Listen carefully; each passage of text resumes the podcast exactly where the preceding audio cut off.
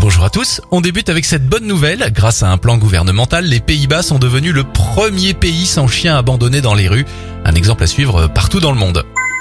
Bonne nouvelle pour les forêts en France, alors qu'elles ne couvraient que 13% de notre territoire au 18e siècle, les forêts françaises se portent bien et couvrent aujourd'hui 31% de notre territoire. Et enfin, on termine avec ce très beau geste de l'entreprise Walmart. Le géant américain de la grande distribution a décidé d'augmenter le salaire des employés présents en première ligne face à l'épidémie de Covid-19. Une très belle action saluée par la presse américaine. C'était votre journal des bonnes nouvelles. Vous pouvez bien sûr le retrouver maintenant en replay sur notre site internet et notre application Radioscoop.